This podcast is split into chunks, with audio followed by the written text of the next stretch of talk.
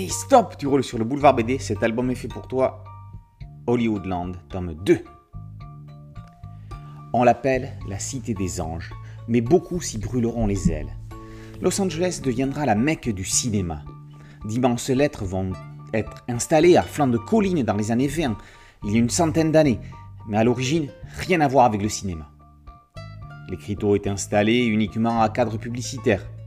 Ce n'est que plus tard, en 1949, que les lettres Land, en moins, elles deviendront le symbole du 7e art.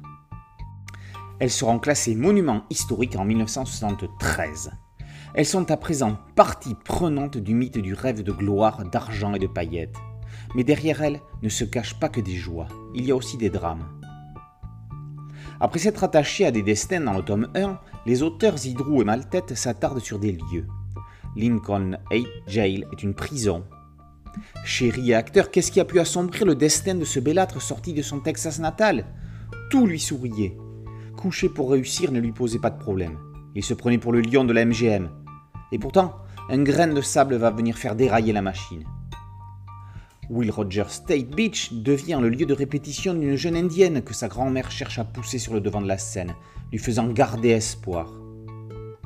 Old Bushmills met en scène le trottoir sur le devant des studios de la Warner avec un vieux cireur de chaussures qui a rencontré le tout Hollywood.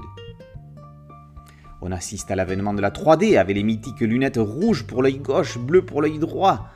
Alors, si vous voulez voir Buona Deville en trois dimensions, rendez-vous au cinéma El Portal, si Betty la caissière ne fait pas des siennes. Pendant ce temps, à l'Oklahoma Theater, les affiches sont peintes à la main. Et merde s'il y a un changement de programme au dernier moment. Sur le parking d'une villa de luxe, Dieu est une histoire de voiture et de vengeance. On termine le voyage dans un village chicanos, aux portes du désert, à Los Angeles de los Muertos, Hollywood à une autre échelle. En deux tomes, Zidrou et Maltête ont dégagé toute l'essence d'Hollywood. C'est glamour, c'est drôle, c'est dramatique, bref, c'est du cinéma. Hollywoodland, tome 2, par Zidrou et Maltête, et par aux éditions Fluide Glacial.